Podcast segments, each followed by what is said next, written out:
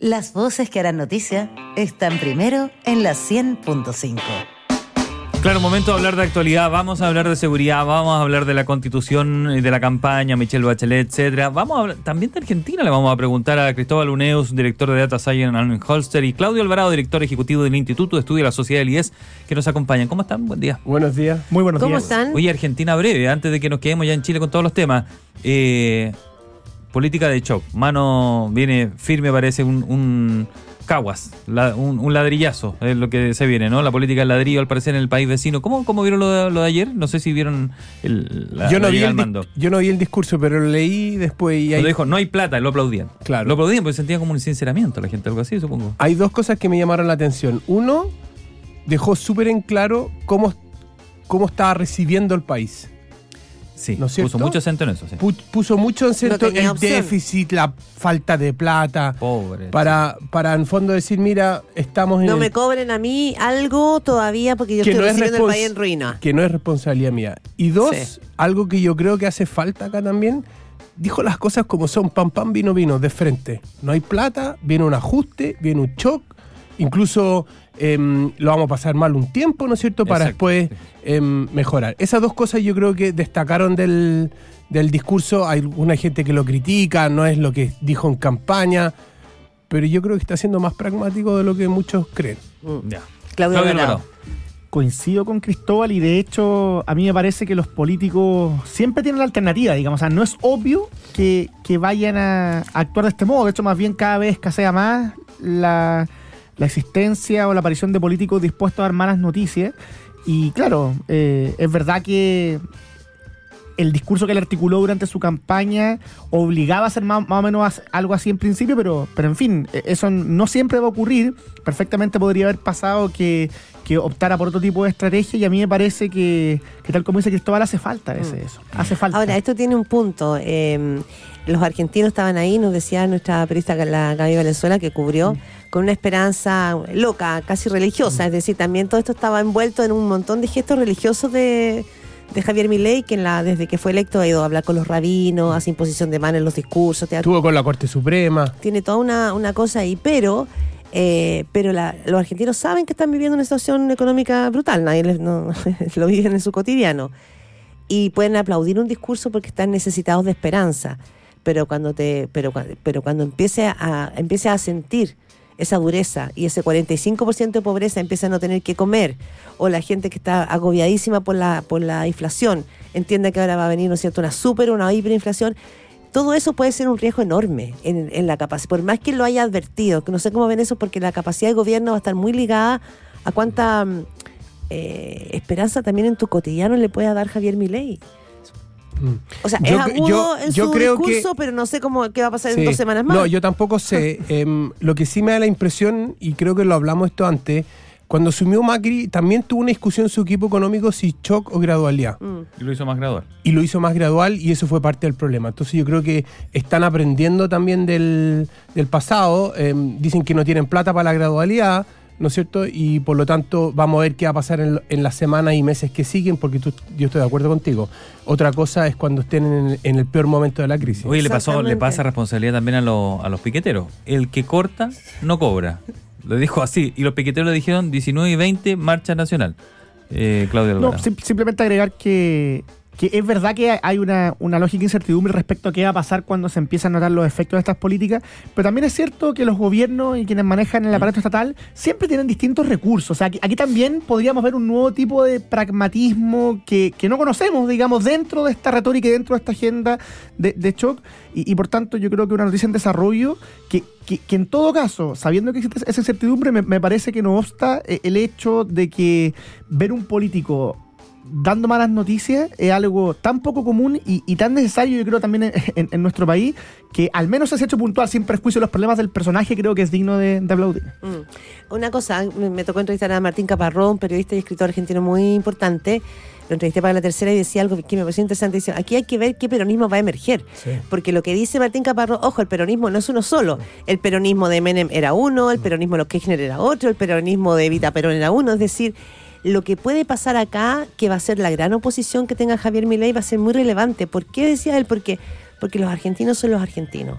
Y por ley los argentinos tienen que tener ahora en diciembre un, un tercer sueldo al mes. Eso está por ley. Si no se les paga ese tercer ese décimo décimo tercer sueldo, ¿qué va a pasar?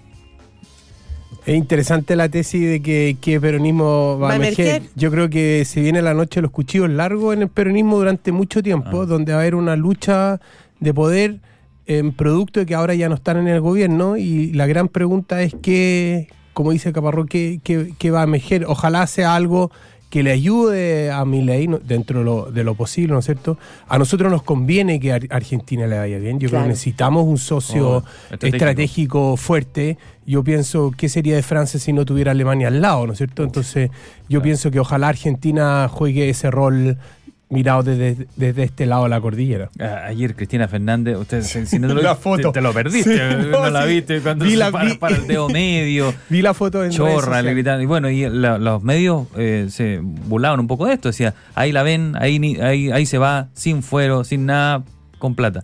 Eh, Claudio Alvarado. No, respecto a eso, simplemente decir que un es un final a la altura del- de la estatura política que ha cultivado. Oye, con las manos en los bolsillos, no quiso Sí, ni siquiera no, muy, nada, muy colaborar triste, muy, nada. muy decadente. Y- Yo encuentro que obviamente no solo habla mal de ella, sino que también de algún modo refleja por qué el peronismo terminó como terminó en este último tiempo. Ahora, ella hizo lo mismo con Macri, ¿se acuerdan? Que ni siquiera llegó a- Al y cambio de mando. al cambio de mando. Y eso significaba, por último, por último ayer había un acto republicano que Alberto Fernández, que apareció, ¿ah? porque no lleva como meses sin estar, le pone la banda. Eh, Apareció después de firmar un decreto muy singular, eh, que se algo así como que se aseguraba la- Seguridad. en- claro, en todas partes En todas partes, porque Sí. solo, solo en Argentina y se supone es que que ahora se va a poder se va a vivir a España y se lleva para allá su, la protección permanente.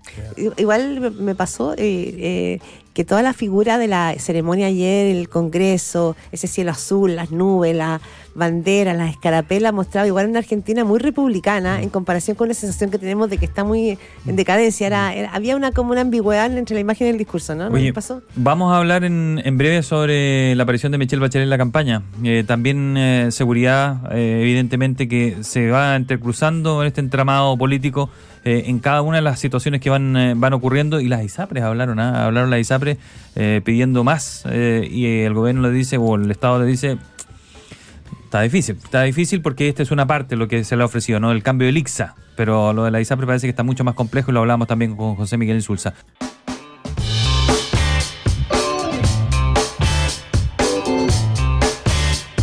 Ocho 34 de la mañana estás en primera pauta con nuestros panelistas de lunes, como cada lunes. Cristóbal Uneus, ¿cómo está usted? Don Claudio Alvarado, ¿cómo está usted? Ya partimos, pero le hago así para, para, para iniciar el segundo bloque. Oye, ¿qué, les, ¿qué opinan ustedes de esta aparición? Digo, no es que estaba escondida Michelle Bachelet, sino que simplemente lo que hizo es como que tenía una carta, pero abrió ahora, ¿no es cierto?, el naipe completo y, y probablemente lo decía José Miguel Insulza en nuestra entrevista recién, se termina convirtiendo como en la figura, el gran rostro del en contra. ¿Pueden mover la aguja y cómo ven ustedes esta aparición?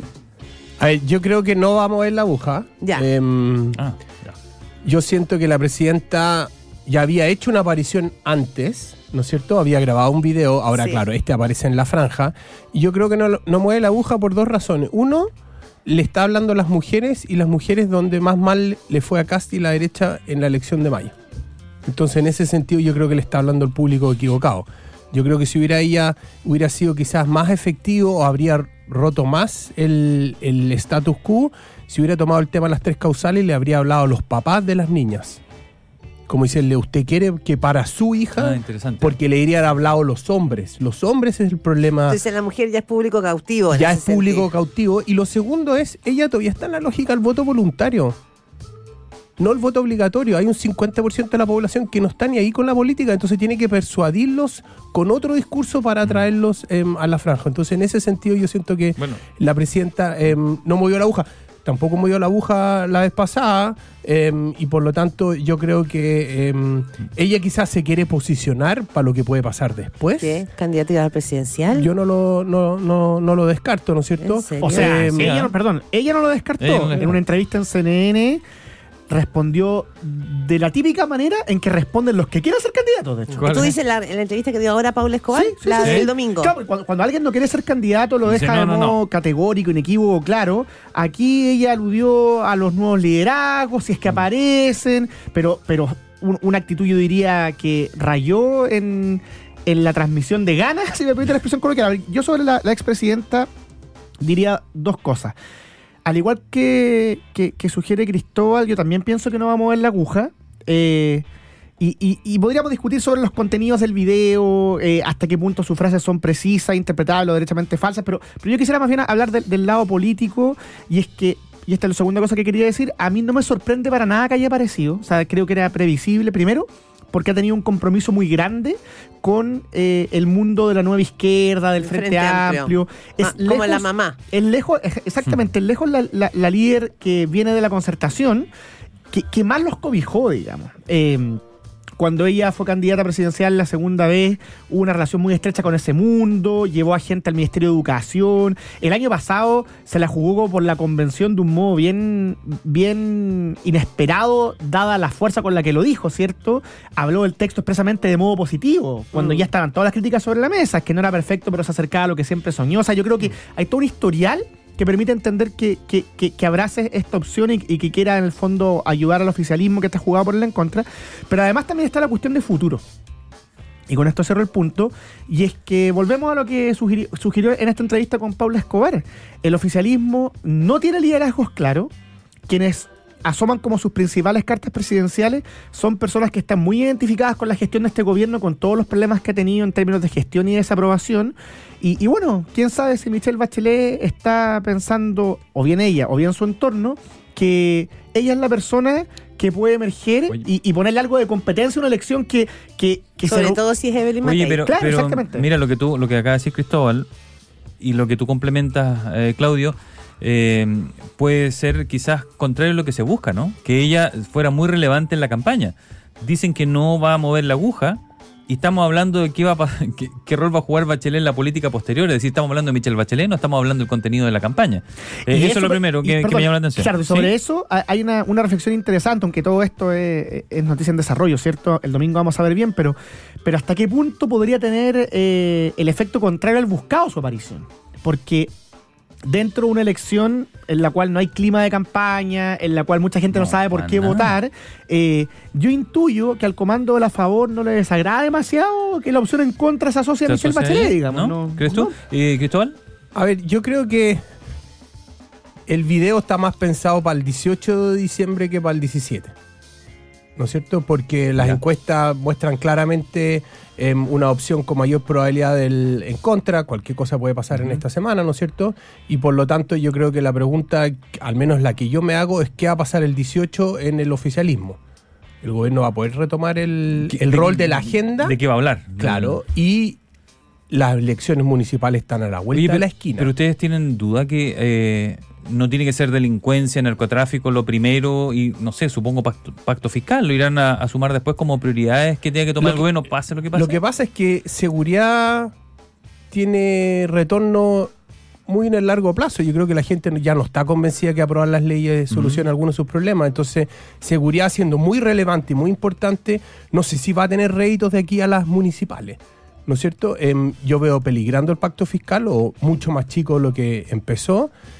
Y queda el tema de pensión y el tema ISAPRE. Y con la ISAPRE, con la declaración de ayer, ¿no es cierto? La cosa se rigidiza. casi desapareciendo. Entonces yo creo que el, el problema del liderazgo y, y las prioridades, no sé cuáles van a ser el 18. y Yo creo que quizás ella ahí va a tratar de jugar un rol articulando ese acuerdo más político en el oficialismo que yo Mm. siento que hoy día no existe. Porque además hay que pensar que si llegara a triunfar la opción en contra, como sugieren casi todas las encuestas, es una victoria que igual es difícil e ingrata para el oficialismo, digamos. O sea, eh, hoy día... O sea, no es de celebración, dices tú. Yo tengo la impresión que no, porque hoy día sus principales eh, liderazgos están abocados a promover esa opción, pero más bien para descartar la contraria. Claro. Eh, que, que, que O aparezca sea, el pierden igual, porque en el fondo es, la, es una constitución por la que ellos lucharon para sacarla. Claro. Pierden O igual. sea, de celebrar Bueno. que quedamos donde mismo. Sí, pero no? complementando con lo que dice Mm. Claudio, yo creo que una manera de interpretar la elección del- de septiembre y esta elección es que la gente no quiere una nueva constitución. Claramente. ¿no es cierto? Y por lo tanto el mensaje a la clase política es por aquí no va el camino. Yo creo que después de esto, si el en contra gana por, por, por más de 10 puntos, ¿no es ¿Ya? cierto? No le veo posibilidad, no, no sé, en los próximos 20, 25 años este que tema em, reflote, porque... ¿Tanto? Claro, porque en el fondo... Digo, digo porque hay ciertos grupos que quieren hacerlo No, mucho bien, antes, por está bien, 2030, pero, o pero menos. una cosa Pero es lo que la- ellos quieran claro. y otra cosa es lo, que, la gente, está dispuesto a aceptar Mm. y, y- y el voto es una señal Sí, súper clara. La criteria, hecho- la criteria muestra que está muy abajo el De hecho, tema eh, eso es parte del problema, eso es parte yo creo del problema del oficialismo. O sea, si gana Ya. la opción en contra, el oficialismo va a eh, semi-celebrar con incomodidad porque es la mantención de la constitución vigente, pero obviamente van a haber liderazgos que van a intentar, intentar revivir este tema. De hecho, toda la semana aparece alguien diciendo no, plebiscitemos el texto de los expertos, no, este gobierno no, pero mañana sí. Pero el problema es que esa agenda va a chocar con la realidad que sugiere Cristóbal, digamos. Y la realidad que sugiere Cristóbal, me- que me parece bastante evidente, es que con independencia del resultado, pero sobre todo si ganan la opción en contra, va a haber una presión muy fuerte por focalizar toda la agenda política en la urgencia social, en, las- en las cuestiones que más ah, eh, preocupan o angustian a la gente en su vida cotidiana. Y es una cancha que es muy incómoda para el gobierno, para el cual tiene dificultades para reaccionar. Oye, Y ahí, perdón, ¿Cristóbal? complementando lo que dice Claudio, lo que haya pasado en la derecha es clave. ¿Por qué? ¿Y qué? Porque el oficialismo necesita una parte de la derecha para aprobar sus reformas. Ah, Chile vamos. Chile Vamos, ¿no es cierto? Y Chile Vamos le va a tratar de pasar la cuenta a Cas, ¿no es cierto? Porque en el fondo él fue la idea y ellos se sumaron, ¿no es Porque cierto? corrieron mucho el cerco. Claro, corrieron mucho el cerco, ¿no es cierto? Em, Agustín Esquella leí por ahí que decía que para elecciones municipales van a tener una lista por Arturo. omisión. Arturo. Perdón, Arturo, Arturo, Arturo. Arturo, perdón. Arturo. Que van a tener una lista por omisión en alcalde, pero en concejal y gobernadores lista Van a, separada. van a ir a pelear. Entonces, eso es casi como Declaración de guerra. declaración de guerra y por lo tanto qué va a hacer el of- eh, qué va a hacer Chile Vamos para diferenciarse Cast una opción es llegar a un acuerdo político sobre ISAPRE y pensiones vamos a ver si eso sucede Va a depender, porque en este caso, perdón, no sé cómo lo ven, pero Evelyn Matei también está jugando un rol importante. Me, me me llama la atención como simplemente como, como eterno retorno la la dupla, ¿no? Bachelet Matei, Bachelet Matei, como cada tanto se van, van apareciendo, Le va saliendo ¿no? el cruce, le sale el pero, cruce pero sí, pero sí, en, en este caso, si Evelyn, si ganara el, ¿En contra? el en contra, ¿en qué postura queda Evelyn Matei? Porque va a ser importante también para ver qué pasa ahí con las negociaciones políticas del mundo de la centro derecha, ¿o no? Claudio.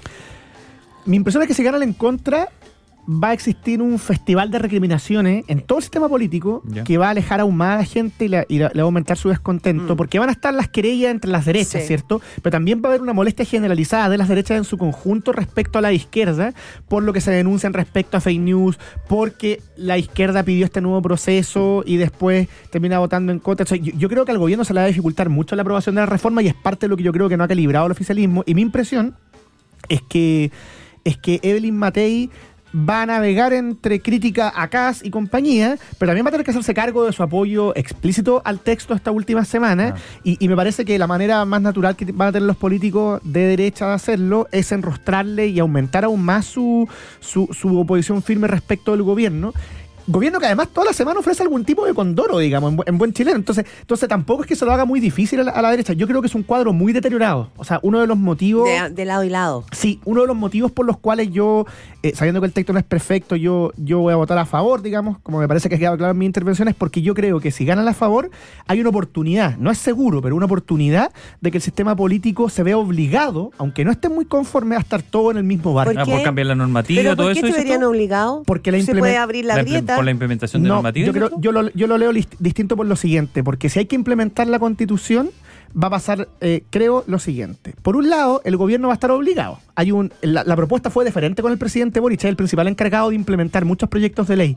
Y el presidente Boric, probablemente él y sus fuerzas, si es que ganara a favor el domingo, van a estar enojados, ¿cierto? Triste, pero pasados los días le van a poder decir a la derecha, oye, ustedes promovieron el a favor, háganse cargo de esto, estamos todos en el mismo barco implementando. Claro. Entonces yo veo una oportunidad de mejora Mm. si ganan a favor, si ganan en contra un deterioro aún más, más agudizado que lo que tenemos ahora.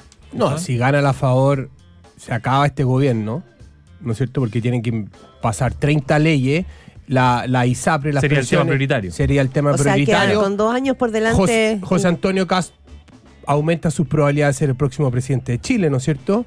Em, y, y claro, va a ser un cuadro muy complejo para el, para el oficialismo. Oye, Cristóbal Uneus y Claudio Alvarado, eh, permítame cambiar el tema de las ISAPRES, que ayer eh, hablaron a través de una declaración pública donde piden al gobierno acciones concretas para evitar el colapso.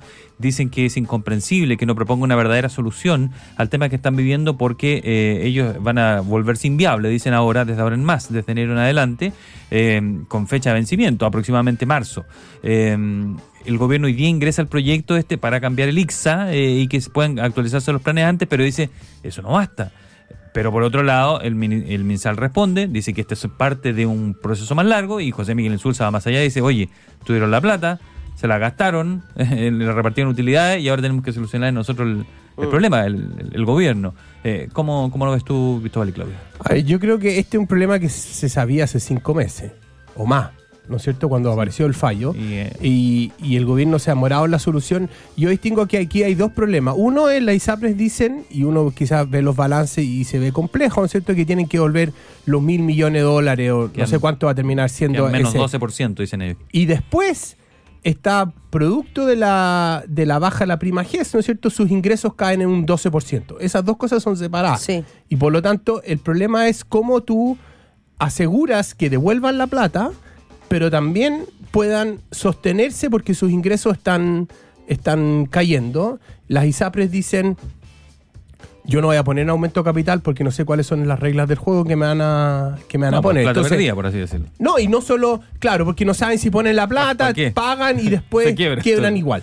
¿No es cierto? Entonces el, el- el- el gobierno tiene un problema em, de credibilidad con las ISAPRI. La pregunta qué, qué es lo que va a hacer. Claro, ¿no es lo que decía el senador Insulza, perdón, Claudio, era que tampoco esto se trataba de hacer un salvataje, que es la palabra que viene también rondando la situación de las ISAPRE, que lo- y lo ha dicho el presidente, como que no van a, no van a salvarlos tampoco.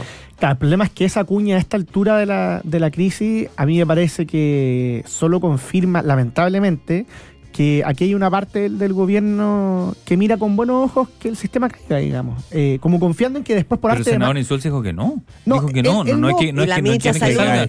Hay, como dos gobiernos en, este, en esta posición. Exactamente, Ah. es que eso es muy visible. Eh, un ejemplo a propósito de los dos gobiernos, incluso dentro de los ministros que se suponen un poco más, más moderados, ¿cierto? Ayer o antes de ayer le preguntan al ministro Marcelo en una entrevista en prensa sobre la cuestión de la mutualización, Sí. que era un componente Que la clave del acuerdo transversal De la comisión técnica. Exactamente. sí. Y él no quiere profundizar. Dice algo así como esto se está discutiendo, no quiere profundizar, co- como que elude un poquito. Hoy día le pregunta a una radio amiga, la ministra de Salud, eh, sobre el mismo tema.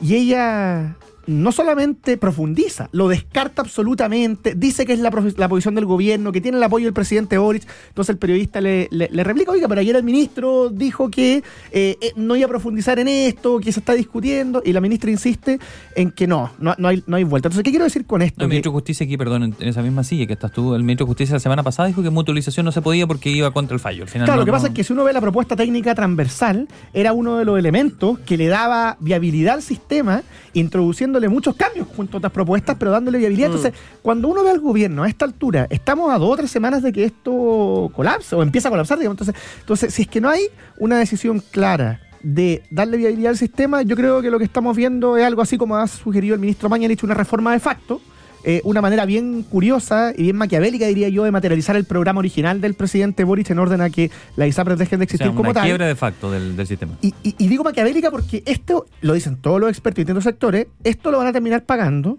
personas concretas, de carne y hueso, que se atienden en la salud pública y privada, no solo en el sistema privado, porque esto va a ser un efecto dominó, digamos. Yo, yo, yo creo, añadiendo lo que dice Claudio, yo creo que la pregunta es, ¿en qué condiciones el gobierno va a ayudar a las ISAPRES? ¿No es cierto? Se hace cargo No, claro. del, del sistema. Existe una alternativa que, no sé, que me llama la atención que este gobierno no haya propuesto, ¿no es cierto? ¿Cuál?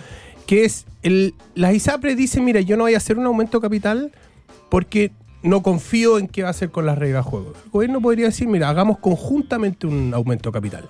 Yo entro en las propiedades de las ISAPRES, con eso me aseguro que usted me crean que no voy a hacer que las caer. ISAPRES caigan y eso permite en el corto plazo darle una viabilidad para devolver el...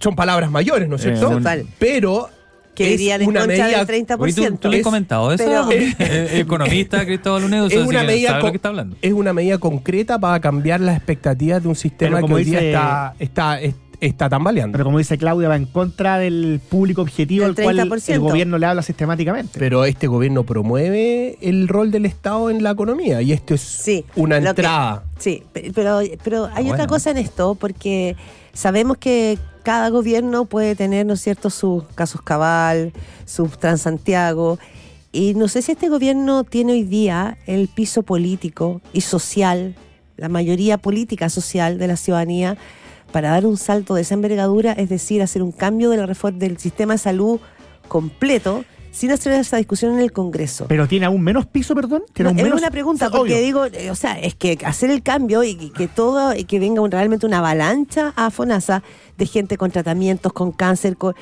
Es que Yo no sé voy. si es posible. O sea, lo, lo que no hay piso, ni político, ni social, en, en términos de capacidad de gestión del gobierno, es que el sistema colapse y pensar que el gobierno se va a ver indemne. Si a, a ojos de la ciudadanía, en un país como Chile, siempre el principal responsable político es el gobierno de turno. Entonces, claro, aquí puede haber un afán medio nostálgico de cumplir una promesa de que desaparezcan las ISAPRES de parte de algunos miembros del gobierno, pero las consecuencias concretas de esto van a ser gravísimas y en términos políticos los costos, cuando empieza a morir gente, los va a pagar el gobierno. Sí, esto de pensar de que solo las ISAPRES van a pagar eh, No. eh, los costos eh, eh, eh, Pero la eh, ISAPRE no, no- no han Yo- aceptado ceder nada. Por ejemplo, Juan, eh, Juan Luis Castro decía, ¿por qué no, eh, no, no elimina Sí. las preexistencias? Es verdad. Entre- entreguen algo a cambio y ahí le ayudamos un poco más. Bueno, pero yo creo que esa es parte de la negociación que tiene que hacer él con el gobierno y la ISAPRE. O con la ISAPRE a puerta cerrada, probablemente Claro. no por la prensa. Em, y el otro punto es que, más allá de las ISAPRE, las que están realmente en problemas, y eso sí que afecta, nos afecta a todos, son las clínicas. No, sí ¿No lo es cierto? dicho, claro. Y entonces, por lo Sí, tanto, esto es un efecto dominó. Si quiebran las ISAPRE, ¿no es cierto? Las clínicas van a estar en problemas financieros, ¿no es cierto? Probablemente se va a producir una consolidación de, la, de, la, de las clínicas, entonces em, las clínicas reclaman que FONASA le dé plata, bueno, las ISAPRE le den plata, em, a muchos les ha pasado que van, yo, yo voy a, a atenderme, ¿no es cierto? El bono no pasa, tengo que yo ir a la página web y probablemente no muchos van a, a pedir el, el- el Reembolso. entonces yo siento que el gobierno, queriendo quizás una parte que las ISAPRES caigan, ¿no es cierto? No está entendiendo que el problema al final del día real es el de las clínicas también. Mm. Lo que pasa es que aquí hay una mentalidad que, insisto, no sé hasta qué punto alcanza a los ministros que vienen del socialismo democrático, pero, pero sí es muy visible en, en- en quienes vienen del Frente Amplio, creo yo, y una mentalidad según la cual las cosas pueden derrumbarse y como que automáticamente Bien. el Estado va a poder resolverla y eso, eso no va a pasar, digamos, eso no va a pasar. Cerca de 3 millones de personas que eh, están afiliadas a las ISAPRES. Bueno, despedimos a Cristóbal Uneus y Claudio Alvarado por habernos acompañado. Muchas gracias. Pero nos veremos, me imagino, ¿El el domingo? un ratito. Un ratito, Un sí. ratito. Yo, sé que, un ratito. yo sé que están muy exigidos, pero nos vamos a ver un ratito con los Ya, dos. Así es. Por la transmisión especial por las elecciones. Que estén muy bien, ¿eh? Que Chao, chao. Buena semana.